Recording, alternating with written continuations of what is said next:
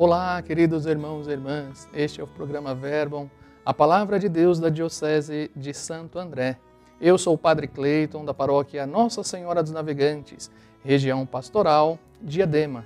Hoje, segunda-feira, dia 11 da Semana Santa, iremos meditar o Evangelho de João, capítulo 12, versículos de 1 a 11. O Senhor esteja convosco, Ele está no meio de nós. Proclamação do Evangelho de Jesus Cristo, segundo João. Glória a vós, Senhor. Seis dias antes da Páscoa, Jesus foi a Betânia, onde Lázaro morava, que havia ressuscitado dos mortos. Ali ofereceram a Jesus um jantar. Marta servia e Lázaro era um dos que estavam à mesa com ele. Maria, tomando quase meio litro de perfume do nardo puro e muito caro, ungiu os pés de Jesus e os enxugou-os com os cabelos. A casa inteira ficou cheia do perfume do bálsamo. Então Judas Iscariotes, um dos discípulos, aquele que havia de entregar, porque não se vendeu a este perfume por trezentas moedas de prata para dar aos pobres. Judas falou assim, não porque se preocupava com os pobres, mas porque era ladrão. Ele tomava conta da bolsa comum e roubava o que se depositava nela. Jesus, porém, disse: Deixai-a, ela fez isso em vista do dia da minha sepultura. Pobres sempre o tereis convosco, enquanto a mim nem sempre me tereis.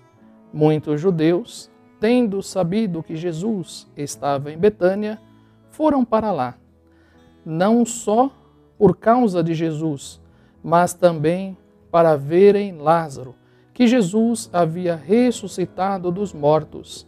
Então, os sumos sacerdotes decidiram matar também Lázaro, porque por causa dele muitos deixaram os judeus e acreditavam em Jesus. Palavra da salvação. Glória a vós, Senhor. Queridos irmãos e irmãs, hoje iniciamos a Semana Maior, mais conhecida como a Semana Santa. A liturgia da palavra de hoje nos conduz ao tema central desta semana, a doação do servo de Deus e de todos aqueles que a ele servem. No Evangelho, vemos que a casa ficou perfumada quando praticamos atitudes como esta de agradecimento a Deus, emana destes gestos odores que contagiam o mundo. Porém, a maldade e a inveja estavam alojadas no coração de Judas e o levaram a criticar certa atitude. Porque não vendeu este perfume e dá o dinheiro aos pobres?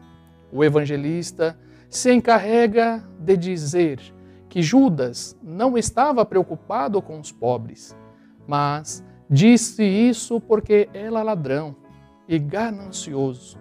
O gesto de Maria foi superior a todas as maldades e convenceu Jesus, que viu neste gesto o princípio de sua Páscoa. Maria, sem saber, teve uma atitude profunda, profética, própria de quem ama verdadeiramente. Que Maria, a Mãe de Deus e nossa Mãe, a Senhora do Carmo nos ajude a também ter em nossa vida atitudes como a dela, de quem ama verdadeiramente. E que Deus os abençoe hoje, amanhã e sempre. Em nome do Pai, do Filho e do Espírito Santo. Amém.